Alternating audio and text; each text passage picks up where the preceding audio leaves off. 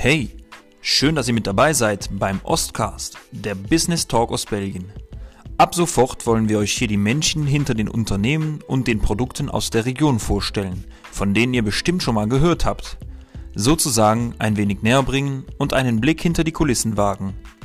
Wir von der WFG würden uns freuen, wenn ihr auch in Zukunft mit dabei seid. Vielleicht inspirieren euch diese spannenden Podcasts dazu, euer eigenes Startup zu gründen.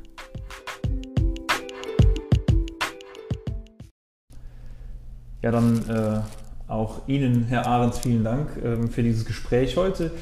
Ähm, Herr Ahrens, vielleicht erklären Sie mal kurz, ähm, wer Sie sind, das Unternehmen, äh, das Sie leiten und äh, führen und ähm, wo Sie so im, im Markt stehen. Ja. Ähm, das wäre auf jeden Fall schon mal für uns sehr interessant. Ja. Also mein Name ist Ahrens Björn. Äh, ich bin 39 Jahre alt, verheiratet, drei Kinder. Wir sind, äh, oder ich bin selbstständig seitdem ich 20 Jahre alt bin bin ich eigentlich ein bisschen äh, vorschnell reingestolpert in die Selbstständigkeit okay. damals. Ja, mittlerweile, damals hatten wir angefangen in Betrieb, äh, mein Vater hat ja schon einen Kfz-Betrieb gehabt, er war alleine. Und da habe ich dann da angefangen zu arbeiten. Und mittlerweile haben wir einen Mitarbeiterstab von äh, 13 Leuten hier in Mirfeld an, ja, an dem neuen Standort. Ja. Ah, ja, ja, super. Also ich bin ja hier zum ersten Mal, muss ich persönlich sagen. Also ich kannte Garage Ahrens auch nicht und äh, dementsprechend fast als, als Neuling so heute dabei. Ja. Ähm, vielleicht greifen wir wirklich mal ganz in die Vergangenheit zurück. Also Sie haben es schon angesprochen, Sie sind reingestolpert in die Selbstständigkeit. Was verstehen Sie darunter? Genau? Ähm, das war damals so. Also mein Opa hatte schon äh, in den 50er Jahren eine Tankstelle und eine Motorradwerkstatt. Äh, diese hatte mein Vater dann damals übernommen. Ich hatte normale schulische Ausbildung gemacht. Ähm, ich war zuerst in Malmedy im Institut Notre Dame. Habe dann von da aus dann fit auf die äh, BS gewechselt im Fachbereich Kfz. Und für mich kam es aber damals eigentlich noch nicht so in Frage, äh, zu Hause zu arbeiten. Ich wollte auch mal ein bisschen was sehen von der Welt und von, auch in anderen Betrieben. Und dann bin ich damals in Verwe gelandet, in einem Rennteam im Rennteam? Ja, das war okay. auch, äh, damals fingen wir an mit den Hondas fuhren die. Nachher ging das rüber auf Porsche. War eine sehr schöne Zeit, äh, war auch eine sehr anstrengende Zeit. Da habe ich schon viel gelernt, sowohl menschlich wie auch Arbeitspensum-mäßig, mhm. sagen wir mal so. Aber, aber dann als Mechaniker? Dann als Mechaniker, ah, okay, ja, als Mechaniker, okay, ja. Ja. Mhm. Okay. ja. und dann waren da aber damals finanzielle Probleme. Dann hatte ich dann da auch relativ kurzfristig aufgehört, weil kein Lohn mehr kam. Und dann hatte mein Vater so gesagt, ja, du kannst ja schon mal einen Monat hier arbeiten kommen. Weil er ja ein Ein-Mann-Betrieb war und war auch gar nicht ausgelegt auf Personal oder für mehr zu machen. Ja, dann habe ich das mal einen Monat gemacht. Ja, und dann ist aus dem Monat ein Jahr geworden. Und dann kam es relativ schnell eins mit dem anderen. Da hatte ich meine Frau damals kennengelernt. Ich habe relativ früh geheiratet dann. Ja, und dann war ich in der Selbstständigkeit drin auf einmal. Und mhm. ähm, dann kam aber relativ schnell zu dem Entschluss, äh, den Betrieb auszulagern. Weil das schon schwierig ist, Familie, Eltern, Selbstständigkeit, Beruf, das alles so unter, unter einen Hut dann zu. Ja. Genau, ohne da nachher Streit oder Ärger zu bekommen. Ja, und dann äh, war die Idee geboren neue Halle bauen. Dann haben wir mal nach einem Standort gesucht, sind dann hier in Mürfeld mhm. fündig geworden. Ja, und da ging es schnell. Haben eine Halle gebaut und dann kamen Mitarbeiter drei, vier, fünf, ja, mittlerweile sind wir zu 13. Ja. Mhm. Ja. Und wenn Sie heute Ihre Aktivität genau beschreiben, was tun Sie genau? Was tun wir genau? Äh, wir haben eine Kfz-Werkstatt. Also ich bin eigentlich wirklich Kfz-Mechaniker durch und durch. Deswegen liegt das Hauptaugenmerk auch auf die Werkstatt. Äh, haben aber auch eine Karosseriereparatur mit Unfallinstandsetzung und Autoverkauf. Mhm. Und das sind Punkte, wo wir auch später darauf noch hinzukommen werden, mhm. wo wir momentan auch am Expandieren oder ein bisschen am Arbeiten sind, für das ein bisschen zu vergrößern weiter. Mhm. Okay. Ähm, vielleicht so von der Logik her, vom Aufbau macht es am meisten Sinn, denke ich, wenn wir in der Vergangenheit dann mal so ein bisschen noch zurückgreifen ja. und von da aus starten und dann, ja. und dann zum, zum heutigen ja. Zeitpunkt kommen. Ähm, also ich habe das gut verstanden, man, man, stolpert da so ein bisschen rein, man, man fühlt sich rein. Ja. Ähm, vielleicht, was wir versuchen immer so ein bisschen rauszufinden, ist zu sagen, was geht in einem Menschen vor, wenn, bevor er sich dann wirklich lanciert, sage ich mal, oder beziehungsweise was waren damals so die Gedankengänge, so ich mache mich jetzt selbstständig? War das etwas, wo man ja so reinrutschte oder war das trotzdem irgendwann so ein Punkt, wo man bewusst so sagte, okay, ich bin jetzt bereit, diesen Schritt zu gehen? Oder was waren so die wichtigsten gedanklichen und auch vom Mindset her, also was war das Mindset, was, was damals wichtig war, um, um zu starten? Äh, damals, um zu starten, denke ich, in erster Linie sind das die persönlichen Ansprüche an einen selber. Und äh, ich bin relativ dickköpfig und ehrgeizig, muss ich zugeben. Und ähm, da kam sehr schnell in mir der Drang ähm, zutage, den Betrieb größer zu machen, äh, zu modernisieren, einfach die Schritte in die Zukunft zu, zu unternehmen. Mhm. Und äh, das war schlussendlich dann ausschlaggebend, ne, dass mhm. wir dann so schnell auch äh, uns dazu entschlossen haben, äh, uns selbstständig zu machen und den Betrieb zu vergrößern. Dann, ja. mhm. ja. Gibt es noch andere so, vor allen Dingen in Bezug auf das Mindset, so Punkte, die man einfach haben muss als Unternehmer? Also ich meine, das, was man ja oft hört, ist zum Beispiel, dass man eine gewisse Leidenschaft mitnehmen muss oder äh, wie stehen Sie dazu? Sehen äh, Sie das auch so? Oder? Also ohne Leidenschaft geht es definitiv nicht.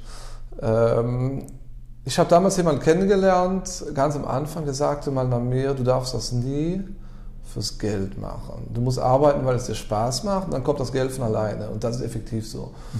Und das versuche ich auch meinen Mitarbeitern ein bisschen so äh, mit auf den Weg zu geben. Ich habe gutes Personal, äh, wir haben auch keine freiwilligen Kündigungen bei uns im Betrieb. Also jeder, der hier ist, der bleibt wirklich gerne auch hier. Mhm. Und da sage ich auch, ich gebe jedem die Chance, sich zu erweitern. Nur man kann nicht erwarten, dass vom ersten Tag an das Geld vom Himmel fällt. Das ist schon ein harter Weg. Ähm, man muss sich im Klaren sein, äh, ohne Arbeit geht das nicht. Ähm, ich bin Frühaufsteher, ich bin jetzt noch jeden Morgen um sechs im Büro, fahre abends um sechs nach Hause, komme aber fast jeden Abend nochmal ins Büro zurück. Samstags haben wir auch geöffnet bis 12 Uhr.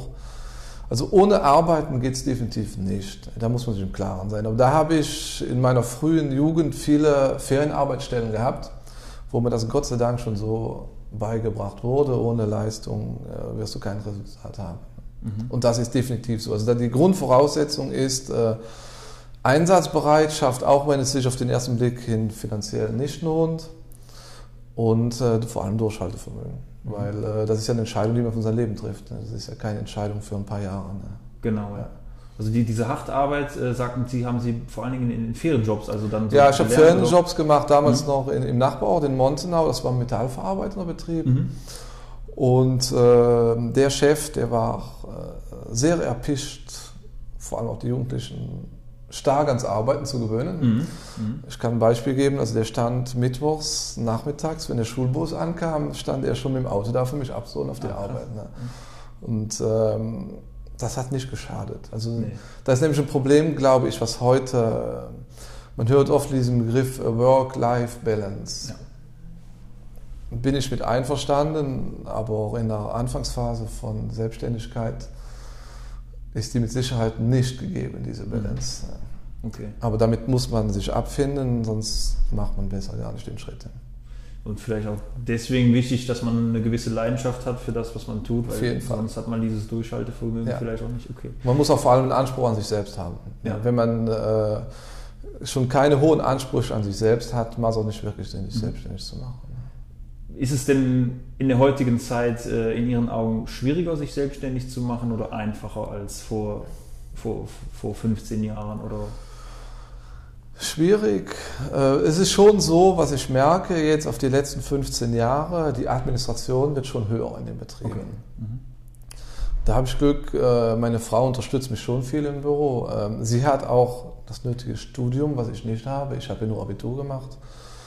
Ähm, von der Leichtigkeit her, sich selbstständig zu machen, glaube ich nicht, dass es jetzt schwieriger ist oder einfacher. Man kann sich in meinen Augen zu jedem Zeitpunkt selbstständig machen, wenn man eine klare Vision hat mhm. und auch äh, eine Vision hat, die auch Fortbestand hat und kein mhm. Luftschloss ist im Endeffekt. Okay, wenn ich, wenn ich das jetzt mal aufgreife, also eine, eine klare Vision ja. und ver, verbinde das mit dem, mit dem Satz von eben, wo, wo Sie sagten, von Anfang an wollte ich den Betrieb größer machen, ich hatte große Ambitionen von ja. Anfang an ähm, mit auch diesem Willen halt zu arbeiten. Ich glaube, das ist ein Punkt, ja. den würde ich auf jeden Fall auch zusammenfassend dann mal nehmen.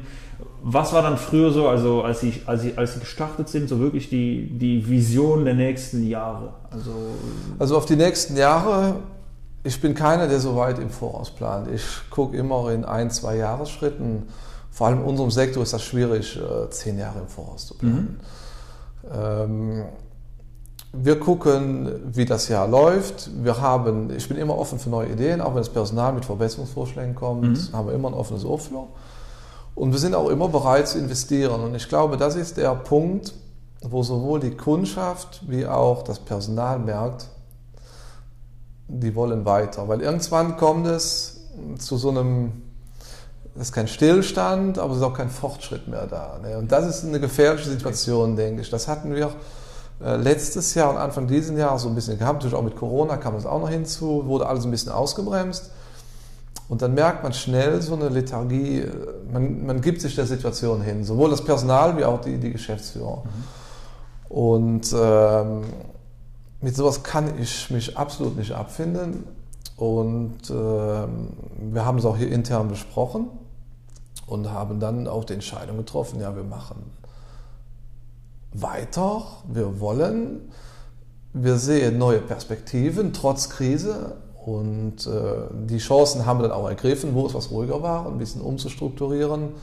Und jetzt äh, haben wir für nächstes Jahr schon wieder ein schönes großes Projekt in der Planung. Ja. Mhm, cool. Mhm. Also ich glaube, wir werden, wenn das für Sie okay ist, gleich nochmal über, über Corona sprechen, ja. welche Auswirkungen das ja. hat und vor allen Dingen auch den, den Blick in die Zukunft vielleicht wagen. Ähm, aber jetzt nochmal, um zurückzukommen, also auf, auf, den, auf diesen Start. Sie, ja. Sie sind dann trotzdem alleine anfangs, schätze ich mal, noch ohne Mitarbeiter oder? Nee, das war so. Also wie ich in Deinberg angefangen habe bei meinem Vater, gut, da war er und ich, mhm. dann hatten wir wohl sofort einen Lehrjungen dabei hinzugenommen. Mhm. Kurze Zeit später äh, den ersten Gesellen, der ist jetzt auch Werkstattleiter hier. Und dann ging es schon schnell ähm, gegen die Tendenz nach oben. Also wir hatten schon nach sagen wir mal, was im ersten Jahr, wie ich zu Hause war, was wir da an Jahresumsatz hatten, das machten wir vier, na, knapp fünf Jahre später schon als Monatsumsatz. Ja. Also da ist schon okay.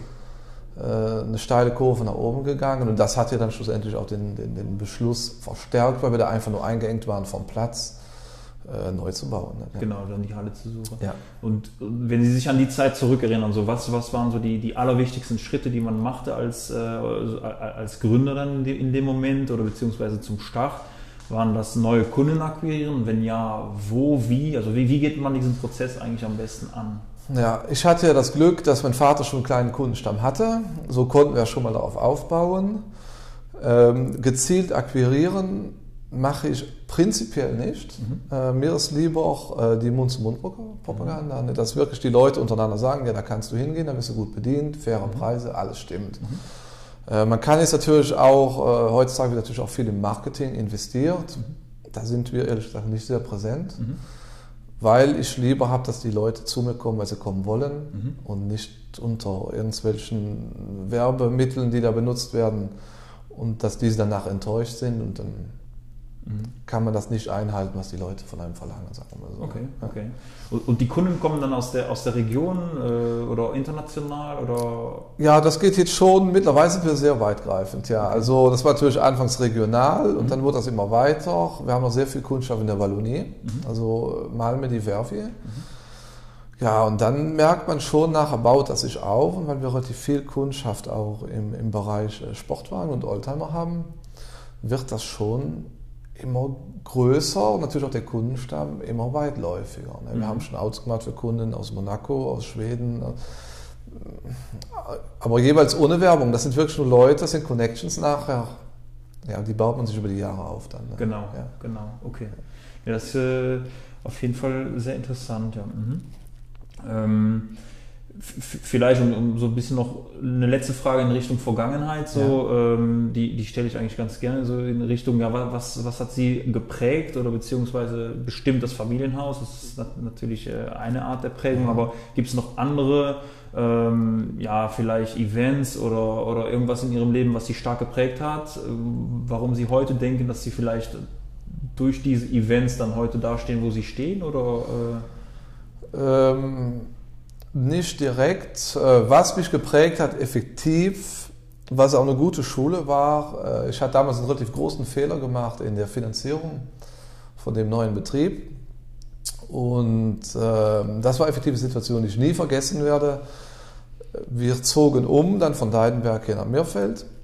Und da waren wir eigentlich bankrott, weil ich hatte ganz einfach den Fehler gemacht. Ich hatte viel zu wenig Geld geliehen, wollte zu viel mit Eigenmitteln machen ja, und dann waren wir hier und am ersten Monat hatten wir kein Geld mehr für die Gehälter zu bezahlen. Und äh, dann hatte ich einen, einen, Kunden von mir, der sagt, ja, ich leih dir was, ich überbrücke das. Das habe ich auch damals abgelehnt. Er sagte auch, sei nicht zu stolz, Geld anzunehmen, weil das ist oft nur dieser kleine Peak, der fehlt, für gut oder schlecht zu entscheiden. Und ähm, dann hatten wir noch einen Termin mit der Bank und das war dann effektiv das Erlebnis, was mich am meisten geprägt hat. Dann saßen wir hier im Büro und dann kamen dann Leute von Löwen runter und wir saßen an einem Tisch und äh, die klappen die Fahne zu und sagen, der Herr Ahrens, Sie bekommen keinen Euro von uns. Ja, und dann stand ich natürlich ziemlich blöd da, hatte aber dann wohl das Glück, dass äh, meine Frau dann eben gesagt hat, gut, wir sind noch jung, alles, was wir privat haben, wir schmeißen wir jetzt in den Topf rein. Das war nicht mehr viel, aber es war noch genug, um die Gehälter zu bezahlen. Und so, dann haben wir uns mhm. langsam da rausgewurschtelt. Und äh, ich bin froh, dass das damals so gelaufen ist, weil da lernt man effektiv mal die Kehrseite der Medaille sehr schnell kennen. Mhm. Und, äh, ich, ja. ich habe das Gefühl, so, dass sie relativ so ruhig sind und dass das so mit, mit Distanz alles erzählen, so ja. dass das irgendwie sehr optimistisch klingt das alles auch so. Sind Sie so von, von Natur aus, dass Sie einfach alles so sehen, so das passiert und ich bin da relativ optimistisch, dass das schon irgendwie wird? Oder wie würde man Sie beschreiben, so als Außenstehender, vom Charakter her? Das ist eine gute Frage. Das müssen Sie meine Frau fragen. wie würde ähm, Ihre Frau Sie beschreiben? Ja. Ja, wie wird meine Frau mich beschreiben? Nee, weil ich einfach so als, als, als Beobachter so ja. total äh, mich frappiert, dass das sie einfach so, so locker darüber sprechen. Aber ja. wenn ich mir das ja wirklich vorstelle, sie haben diese Halle gebaut, sie haben dann die, diese ganze Verantwortung irgendwo, auch den Mitarbeitern gegenüber die, die sie ja auch immer wieder beschreiben, dass das ein wichtiger Bestandteil ja. ist. Das, das, das habe ich jedenfalls das Gefühl, das ja. ist ihnen wichtig. Auf jeden Fall. Und äh, ja, dann steht man dann da und hat plötzlich keine Finanzierung. Also ich kann mir schon vorstellen, dass man in dem Moment eine, eine riesen Angst irgendwie spürt oder. In dem Moment habe ich schon eine Angst verspürt. Also da müsste ich lügen, wenn ich sage, das wäre nicht so. Ne? Ähm, auf der anderen Seite, das ist wie meine Frau damals auch sagt, wir waren ja noch jung. Mhm. Was soll einem schon schwer passieren. Ähm, wir wissen, was wir können und mit, mit Arbeiten wird man immer über die Runden kommen. Damals noch keine Kinder, schätze ich mal, oder? Äh, doch, doch. Doch, schon Kinder auch? Ja, ja. Okay, also trotzdem? Ja, ja, das schon. Ja. Okay, okay. Ja. Ähm, ja, aber gut, ich bin mit sowas immer optimistisch. Ich mache mir da auch äh, nie so einen großen Kopf um so eine Sache. Ne? Weil ich ja weiß, was ich und vor allem auch meine Mitarbeiter, was die stemmen können. Und die haben uns auch schon und die helfen uns ja permanent jeden Tag. Und die sind auch Feuer und Flamme bei der Sache dabei und deswegen macht man auch keine Sorgen. Ne? Mhm. Ich meine, wenn man gute Leute um sich hat, mhm. Funktioniert das immer. Ne? Können Sie das vielleicht ein bisschen mehr beschreiben? Was nennen Sie gute Leute, wenn Sie so sagen, heute ich, ich brauche einen neuen Mitarbeiter? Was suchen Sie oder beziehungsweise ich möchte expandieren? Ja. Was sind so gute Eigenschaften, wo man sagt, das sind einfach Leute, die, die würde ich mit an Bord nehmen? Wir suchen unsere Leute schon mal äh, nie über Anzeigen. Äh, womit wir gute Erfahrungen machen, ist äh, mit den Schulen. Halten Rücksprache mit Schulen, mhm. hören da schon mal ein bisschen vor, welche Schüler auch ein bisschen herausstechen aus der Klasse. Mhm. Dann haben wir in St. Fit ja die Kfz-Abteilung. Die rufen uns jedes Jahr an für Praktikumstellen. Die nehmen wir auch jedes Jahr an. So, dann haben wir schon mal so eine kleine Vorselektion, können wir da treffen. Und äh, die übernehmen wir dann eigentlich auch immer. Mhm. Also wir haben mhm. bis jetzt jedes Mal, wenn wir einen haben, der gut ist, den übernehmen wir, der macht äh, eine Ausbildung hier und den stellen wir dann ein. Mhm. Gibt es denn irgendwas, was die dann verbindet, so diese Mitarbeiter, die sie einstellen? So von wegen sind die, keine Ahnung, glauben die an die gemeinsame Vision für das Unternehmen oder sind das einfach nur Leute, die richtig gut arbeiten, Talent haben? Ähm, ja, wir haben schon ähm, gute Leute mit Talent auf jeden Fall, aber was noch viel wichtiger ist, das Zwischenmenschliche muss auch passen. Ne? Mhm. Und wir haben schon enorm starke Bindung unter den Mitarbeitern. Ich habe auch sehr junge, junge Mitarbeiter. Ne? Ähm, und ich glaube, das ist wichtig, dass die Leute merken, in dem Betrieb ist eine gute Bindung, es geht nach vorne, wir bewirken was. Mhm weil sie werden ja auch belohnt. Ne? Wenn, wenn, wir, wenn sie gut arbeiten, sind wir ja auch diejenigen, die sagen, so, hier hast du eine kleine Belohnung, wir machen. Es, das beruht immer auf Gegenseitigkeit. Ein Chef, mhm. finde ich, kann nur auf Personal aufbauen, das zufrieden ist. Ne? Mhm. Und das ist wichtig. Wir hatten jetzt vor ein paar Jahren den Fall mit einem Mitarbeiter, der ist an Krebs erkrankt, äh, war unser Kassier und den haben auch, äh, selbst nach der Krankheit, er ist nicht mehr so einsatzfähig. Wir haben ihn trotzdem behalten auf Halbtagsbasis, äh, haben einfach einen anderen Aufgabenbereich für ihn gesucht dann in der Firma. Und ich glaube, das ist wichtig, dass die Leute merken, hier ist auch irgendwie eine Geborgenheit, trotz allem. Wenn Probleme sind, wir werden nicht fallen gelassen. Mhm. Und das ist schon wichtig, denke mhm. ich. Ne? Mhm. Okay, super interessant, cool. Mhm. Und äh, was natürlich hinzukommt, weil wir auch schöne Autos machen, auch viel mit Oldtimern ist natürlich auch ein bisschen der, der Ansporn von ja. den jungen Leuten da. Ja, die haben Spaß daran. Ja. Das ist halt auch eine Chance, die man halt nicht überall hat wahrscheinlich. Ne? ja, weil wir haben hier schon, wir haben zwei Firmen. Letztes Jahr, vor anderthalb Jahren haben wir eine andere Firma gegründet für Oldtimer. Mhm. Und da haben wir auch Berufssparten. Ich habe jetzt hier einen, der macht die reine Herstellung von Blechkarosserieteilen. Ja, das sind Berufe, gibt es hier gar keinen. Mhm. Im Umkreis 100 Kilometer okay gibt es niemand, der sowas macht. Und er äh, hatte das gelernt, war dann zwischendurch jetzt äh, bald 15 Jahre in Luxemburg. Und ich hatte ihm dann ein Angebot gemacht und er hat keine Sekunde gezögert. Direkt hatte, ja. Ah, ja Daran sieht man ja auch, es ist nicht immer nur eine Sache von Geld. Mhm. Ne, es ist auch eine Sache von Motivation. Mhm. Und äh, wie man sagt, man früher eine Schrauber-Ehre. Mhm.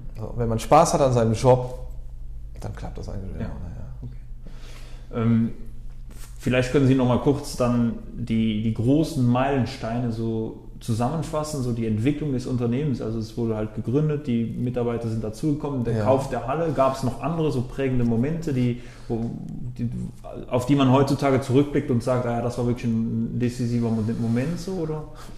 Die haben wir jährlich. Jährlich, okay. Ja. ja gut, wir haben effektiv 2009 äh, das Grundstück gekauft, 2010, Ende 2010 mit, dem Bau angefangen. Wir sind Ende 2011, Anfang 2012 umgezogen. So, 2014 haben wir schon die nächste Halle hinten dran gebaut. Mhm, okay. Dann haben wir uns ein bisschen eingearbeitet, wie gesagt, in den Bereich Oldtimer. Da habe ich effektiv, dann hatte ich dann äh, auch Kunden, die sind nach Rallye mitgefahren, Peking, Paris. Das war schon so ein einschneidendes Erlebnis. Mhm. Wo, das war mein erster Flug überhaupt. Mhm. Äh, bin ich dann mal direkt ähm, äh, bis an die mongolische Grenze geflogen, um, um eine Depanage zu machen vor Ort.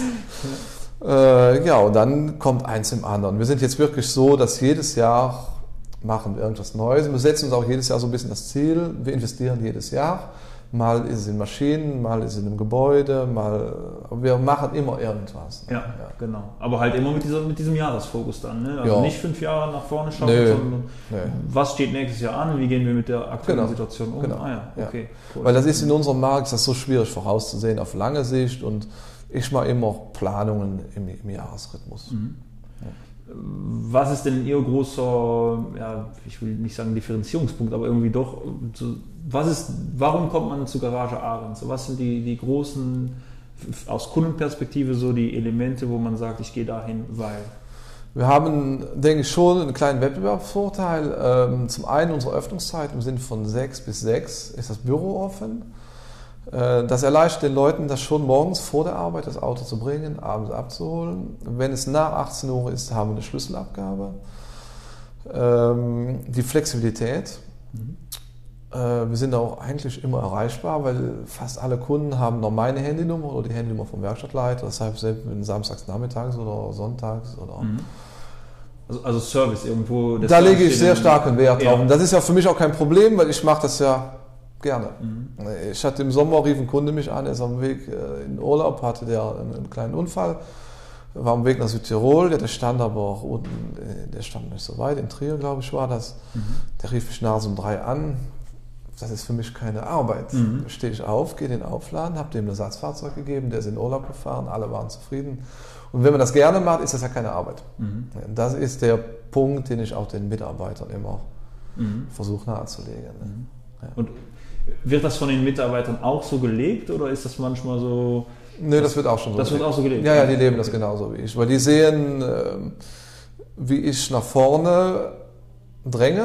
Mhm aber nicht unüberlegt, sondern die sehen, so der will nach vorne, aber der, jeder Schritt, der gemacht wird, ist überlegt und da werden keine Risiken unnötig eingegangen.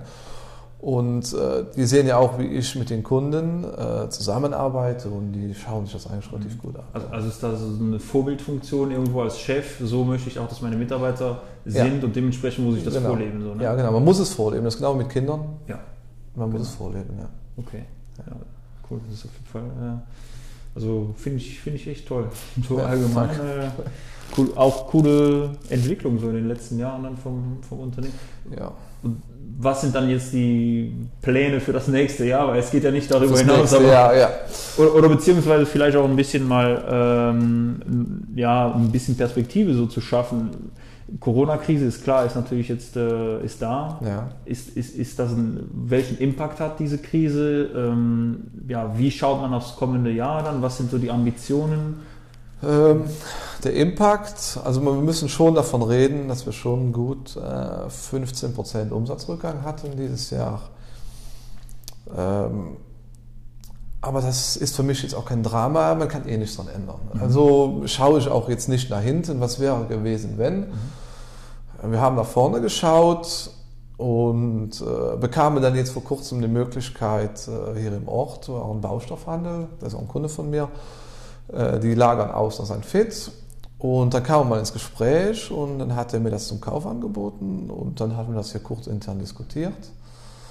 Ja, und dann haben wir das gekauft. Das sind, äh, ist ein Areal von 16.000 Quadratmetern mit Ausstellungsraum, Büro, Halle. Und das ist dann für nächstes Jahr okay, unser, also die Pläne sind da. Die Pläne sind da, ja genau. Okay. Deswegen, ähm, wir hatten vor anderthalb Jahren eine Firma gegründet, hatte ich eben gesagt, im Oldtimer-Bereich und ähm, da lege ich jetzt ein bisschen Wert drauf, die im nächsten Jahr da auszubauen ein bisschen. Ich habe hier einen Mitarbeiter, den Werkstattleiter, der hat bedeutend mehr Verantwortung übergenommen dieses Jahr. Mhm. Und äh, ich bin noch immer im Hintergrund hier, bin auch jeden Tag hier. Nur ich lasse die Leute jetzt auch mal mehr Entscheidungen selbstständig treffen. Dann bekommen sie auch noch ein bisschen, bisschen besseres Feeling für die ganze Sache.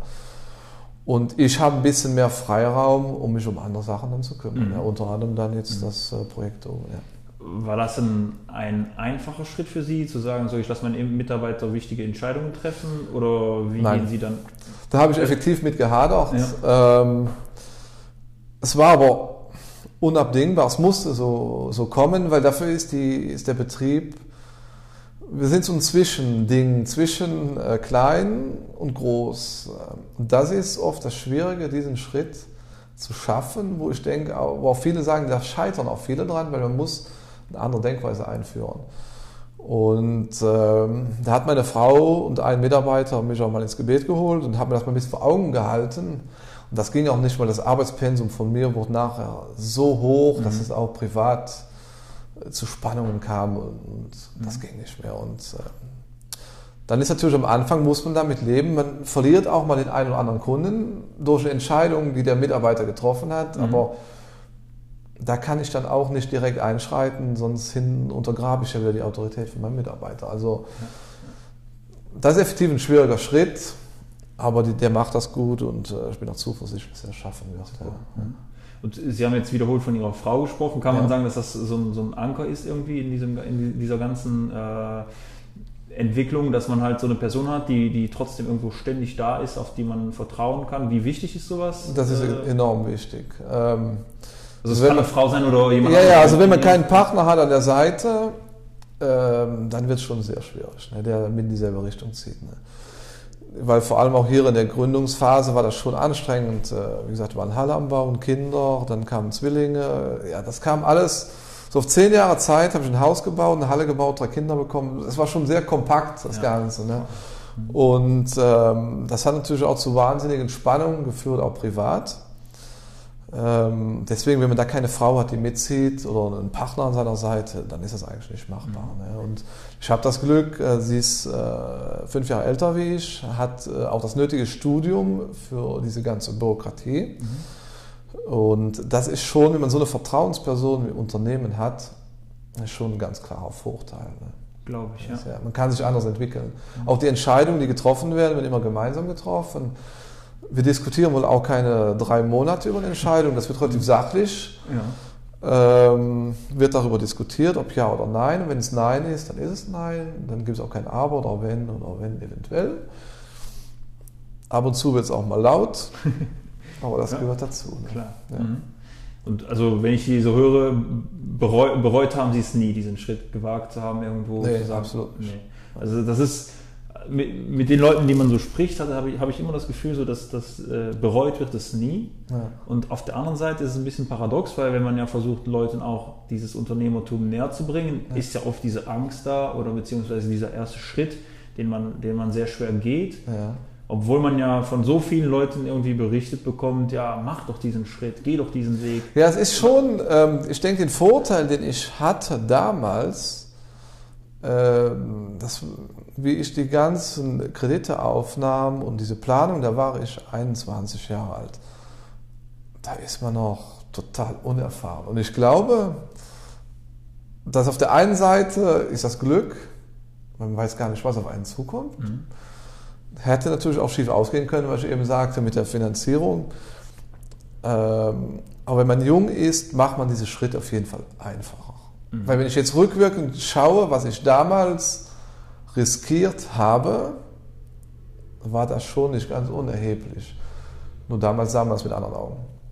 Und von der Mentalität her haben Sie denn das Gefühl, dass man so in Ostbelgien das vermittelt, so von wegen, ja, nimm mal Risiko auf oder äh, versuch mal Sachen, mach deine Fehler und so, oder eher, dass man Tendenz hat zu sagen, ja, man beschützt die Generation, indem man so. Ich glaube, im Moment ist schon effektiv, die Generation wird ein bisschen beschützt.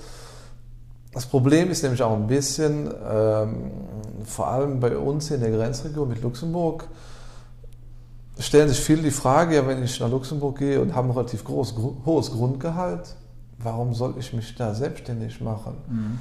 Das macht dann für viele überhaupt keinen Sinn.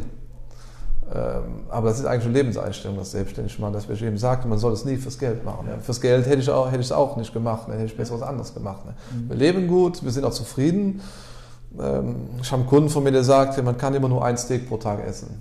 Und da ist was Wahres dran. Man muss, man muss einfach machen und dann äh, ergibt sich das eigentlich. Wir holen uns auch keine hohen Gehälter aus dem Betrieb raus, wir holen uns auch gar kein Privatgeld aus dem Betrieb. Da mache ich keinen Unterschied. Für mich ist der Betrieb ist mein Leben. Und mhm. wenn ich das Geld aus dem Betrieb hole, um mir dann ein Ferienhaus in Spanien zu kaufen, fehlt das Geld hier, um eine Investierung zu machen. Und deswegen stehen wir auch relativ solide auf den Beinen da und äh, ich denke schon, dass das der richtige Weg ist. Aber effektiv ist, dass vielen Leuten der Anreiz fehlt, sich selbstständig zu machen, weil viele einfach nur zu viel Wert auf das Finanzielle legen. Ne? Das ist schon klar. Ja. Mhm. Ähm, wenn Sie früher vergleichen mit heute, wieder so ein bisschen um, um um sich wirklich in die heutige Situation so zu versetzen. Was hat sich geändert? Was muss man heute mitnehmen, wenn man, wenn man irgendwie was starten möchte? Jetzt mal vielleicht sektorenunabhängig oder wenn es überhaupt möglich ist, das sektorenunabhängig zu sagen. Aber was ist Ihrer Meinung nach heute unbedingt nötig, um sich eventuell selbstständig zu machen oder aber ein Unternehmen wirklich zu gründen? Ähm, das ist eine gute Frage. Äh, was ist nötig?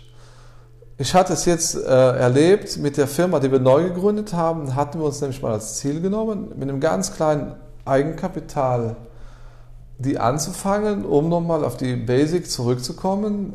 Wie starte ich ein Unternehmen? Weil mhm. der, der Betrieb hier bestand ja, die Versuchung war schon groß, ja, holen wir einfach Geld von, von Garage Ahrens und tun das in die neue Firma Und dann können wir ja schon mal machen. Aber auch, das haben wir ganz bewusst nicht gemacht, um nochmal zu sehen, ja, worauf muss man achten? Mhm. Weil wir haben dann effektiv mit einem Mitarbeiter in dieser Firma bei Null angefangen nochmal. Dann ist mir schon bewusst geworden, effektiv, was ich eben ansprach, eine gewisse Grundfinanzierung muss schon da sein. Äh, und die Struktur ist das A und O heutzutage, diese Planung. Mhm. Das wird immer wichtiger, denke ich. Es wird noch, das Einzige, was man nicht multiplizieren kann, ist im Endeffekt seine Arbeitszeit. Und das heißt, die muss man so optimal nutzen, wie es eben noch geht. Und ich glaube, das ist die größte Herausforderung heutzutage. Okay. Seine Arbeitszeit effektiv zu nutzen. Die, die zwölf Stunden, die man am Tag sich setzt für den Betrieb, dass die zwölf Stunden noch effektiv genutzt werden. Nur für den Betrieb. Das ist das Schwierige im Endeffekt. Ja. Okay. Wenn, wenn Sie so sagen Planung, ich weiß nicht, inwiefern Sie in die Details gehen können, aber wie sieht so eine Planung dann aus für Sie? Also worauf muss man achten, wenn man dann neu startet? So? Also ähm, worauf muss man achten? Man muss auf jeden Fall schon mal ähm, bei die Auftragsannahme, das muss alles klar sein. Es, der Mitarbeiter muss klar wissen, was zu tun ist. Der muss auch jeden Tag wissen, was er zu tun ist. Und wir setzen unseren Mitarbeitern mittlerweile Tages- und Wochenziele bei größeren Projekten. Und das ist nicht, um den Mitarbeiter unter Druck zu setzen, sondern, weil tendenziell ist es selbst, der Mitarbeiter sagt immer, ja, du lastest mir zu viel Arbeit auf. Dann haben wir den Spieß einfach umgedreht und haben schon einen Arbeiter geholt und sagen so, jetzt kommt ein Auto rein für eine Lackierung mit Restauration teilweise. Sag du mir, wie lange brauchst du? Und dann haben wir zusammengesetzt und sagte, ja, dafür brauche ich acht Stunden, dafür sieben Stunden, das drei Stunden, das zwei Stunden. So, dann kamen wir am Ende auf ein Total von 80 Stunden. Dann bin ich hingegangen, habe ihm 10% mehr gegeben. Dann sagst du, du gibst, ne? da haben wir das dann ausgerechnet, habe ich ihm einen Zettel unten hin, haben es aufgerundet, der hatte dann seine 90 Arbeitsstunden, haben wir schön detaillierte Aufgaben. Er hat das geschafft auf die Zeit, aber mit Hängen und Würgen. Danach kam der Mitarbeiter zu mir und sagte, ja, jetzt habe ich mal gesehen, wie wichtig es ist, ein Ziel vor Augen zu haben. Der hatte seinen Zettel da an dem Arbeitsplatz hängen und guckte jeden Tag drauf, was muss ich heute schaffen. Und im Unterbewusstsein macht das viel. Und selbst er sagte mir, die Rentabilität ist schon bedeutend höher. Wenn man so einen ganz klaren Tages, Tagesziel und Wochenziel hat. Ne? Mhm. Das ist effektiv was, was ich hier merke, wo enorm äh, Zeit verloren wurde, wird wo wir auf jeden Fall stark daran am Arbeiten sind, das nicht zu unterschätzen. Mhm. Man sieht es ja oft, dann fehlt hier eine Kleinigkeit, da eine Kleinigkeit, nur weil nicht vorgedacht wurde, ja, und dann fehlt ein Teil von zwei Euro und der Zeitverlust kostet 100 Euro. Mhm. Nur das ist den mhm. meisten nicht bewusst, weil es ja nur Zeit ist, aber aber die Zeit ist genau, also wenn nicht sogar noch teurer als, äh, genau. als das Teil. Dann ja, wenn man dann Ende vom Jahr mal seine ganzen Stunden zusammenrechnet und man hat 10% mehr oder weniger, ist das schon eine große Summe. Mhm. Wenn man das dann auf 13 Mitarbeiter hochrechnet wieder. Und das ist das Schwierige. Die, die Herausforderung heutzutage ist effektiv die Planung und dann leider wohl auch die Bürokratie ähm, ist schon enorm. Ne? Ja. Ja. Okay, auch, auch wahrscheinlich in dem Sinne der Effizienz, wie gestaltet man das, was man machen muss? Ja, und es werden schon, es muss immer mehr geschrieben werden, es wird schon immer komplexer, das ganze vor allem in unserem Bereich, auch immer mehr Aufgaben, die früher der Staat übernahm, werden auf uns abgewälzt. Früher wurden die Autos auf den Zollämtern verzollt und vorregistriert. Ja, das muss jetzt, müssen wir das machen. Ja, das sind jedes Mal pro Auto. Gut, das ist immer nur 20 Minuten pro Auto, aber das sind 20 Minuten. Ne? Ja, ja, das ja, ist das. Okay. Mhm. Da ist ein bisschen das Problem, mhm. ne? wo, wo ich auch sage, wo man aufpassen muss, dass man das Gleichgewicht zwischen Büro und produktivem Personal nicht verliert. Ne? Mhm. Mhm. Und, und wie reagiert man dann auf solche Informationen? Also ich meine, irgendwann kommt dann so eine neue Regelung raus oder eine Art und Weise, das zu tun. Ja. Und äh, auf der einen Seite klingen sie natürlich immer so relativ distanziert und mhm. optimistisch etc., aber irgendwo ist das ja aber eine Frustration oder eine, wie soll man sagen, eine... Ja, da rege ich mich eigentlich nicht drüber mhm. auf, weil das war, wie das jetzt auch neu rauskam mit diesen Verzollungen, mhm. war der Aufschrei relativ groß äh, in dem Gewerbe. Ich kann mich jetzt nicht drüber aufregen, weil ändern kann ich eh nichts dran. Mhm. Also haben wir eine Lösung gesucht, wer die Aufgabe übernimmt, wer die Effizient übernimmt und dann ist es gut. Und dann wird es gemacht. Dann genau. wird es gemacht, ja. ja. So einfach ist das eigentlich. Genau. Und, und ist das auch eine Einstellung, die Sie irgendwie Leuten empfehlen würden, so wenn man, wenn man allgemein selbstständig ist oder sie gründen möchte, dass man einfach sagt, man muss mit dem leben, was halt, äh, man muss das akzeptieren, was ja. halt äh, Situation ist und das ja. Beste daraus machen permanent, genau. oder? Ja. Man kann äh, sich nicht gegen alles aufbäumen und über alles motzen. Das sind eben Sachen, die sind so und wir leben in Belgien und äh, dann sagen andere, ja, in Luxemburg ist alles besser, die mhm. anderen sagen, in Deutschland ist alles besser. Das kann ich jetzt nicht so sagen. In Belgien kann man auch Geld verdienen. Wir leben ja gut und wir verdienen auch gutes Geld hier in Belgien. Äh, die Bürokratie ist, denke ich, in jedem Land. Mhm. Ist die da? Man darf ja nicht vergessen, es geht eigentlich jedem gut in Belgien. Der Sozialstaat in Belgien ist ja schon relativ gut aufgestellt. Ja. Das muss man auch aus dem Punkt raus sehen. Jeder motzt über Steuern. Ich würde gerne jedes Jahr eine Million Euro Steuer bezahlen. Mhm. Dann habe ich auch viel verdient. Ja. Das ist. Ähm, das sind Sachen, da, da kann ich mich nicht drüber aufregen. Mhm. Ich gucke auch nie auf den Steuerzettel, muss ich ehrlich sagen. Mhm. Das, das ist eben so. Man kann sich drüber aufregen und man kann sich nicht drüber aufregen. Mhm. Das bringt einen nicht weiter, wenn man sich drüber aufregt. Deswegen, das muss man hinnehmen.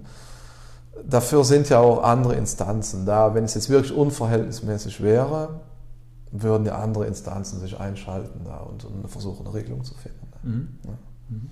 Okay, also jedem seine Aufgabe macht so Fokus auf das, was man beeinflussen kann. Genau.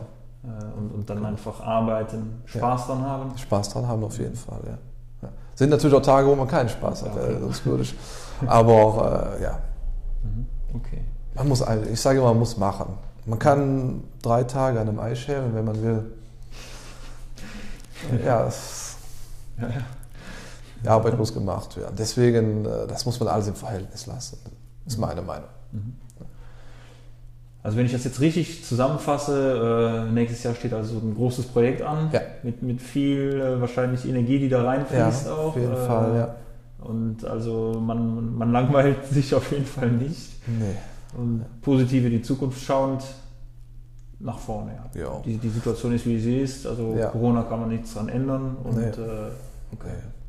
Nee, das, ähm, wir haben das hier intern beschlossen. Die Situation lässt es zu. In das neue Projekt, was ich habe, habe ich vollstes Vertrauen. Mhm. Sonst würde ich es auch nicht machen. Und äh, deswegen machen wir das jetzt. Mhm. Okay, und dann vielleicht noch, noch abschließend, ich glaube, wir haben, wir haben einen ziemlich guten Einblick gemacht. Vielleicht abschließend, gibt es irgendwas, was wir vielleicht nicht besprochen haben, wo Sie sagen, das wäre auf jeden Fall noch was, was ich äh, den Zuhörern mitgeben möchte? Oder gibt es vielleicht ein, noch etwas vom, von unternehmerischer Seite her, wo Sie sagen, na, den Punkt haben wir gar nicht besprochen? Oder? Nö, das müsste eigentlich alles im Klaren sein, wenn ich das so sehe. Dann, dann vielleicht die, die abschließende Frage, wirklich zu sagen, wenn ich heute Unternehmen, Unternehmen möchte, ja. ähm, was ist für, für, für, von Ihrer Seite aus so der, der, wichtigste Input? Also was würden Sie jemandem mitgeben wollen, so an, an vielleicht Weisheit oder Tipp, so wie, das, so wie Sie das vielleicht erfahren ja. haben? So, was wäre das, was Sie jemandem mitgeben würden? Also ich würde der betreffenden Person auf jeden Fall mit auf den Weg geben, äh, von vornherein sich nicht auf finanzielle Ziele zu fokussieren. Das ist meiner Meinung nach ein Fehler, der viel zu oft gemacht wird. Äh, sondern zuerst auf das Wesentliche, worauf habe ich Lust, was traue ich mir zu. Und da muss man auch realistisch sein, vielleicht auch mit anderen außenstehenden Personen reden, weil man sieht sich selbst ja oft in einem anderen Licht wie andere und da muss man vielleicht auch mal mit einer, mit einer Antwort rechnen, die einem nicht gefällt. Ähm, so, und wenn das Umfeld stimmt und wenn man sich klar ist, was das bedeutet und wenn man das will, dann soll man es machen. Und dann wird das auch funktionieren. Ja, ja super. Dann bleibt mir eigentlich nur noch mich zu bedanken. Es war auf jeden Fall super interessant. Also ich fand es echt äh, total, total ja. interessant. Und äh, vielen Dank für die Zeit auf jeden Fall. Ja, danke auch. Danke. Das war die zweite Episode mit Björn Ahrens von Garage Ahrens aus Amel. Danke euch fürs Zuhören und Durchhalten. Der Ostcast mit freundlicher Unterstützung des Europäischen Sozialfonds, der deutschsprachigen Gemeinschaft und der IHK Eupen Malmedy St. Fit.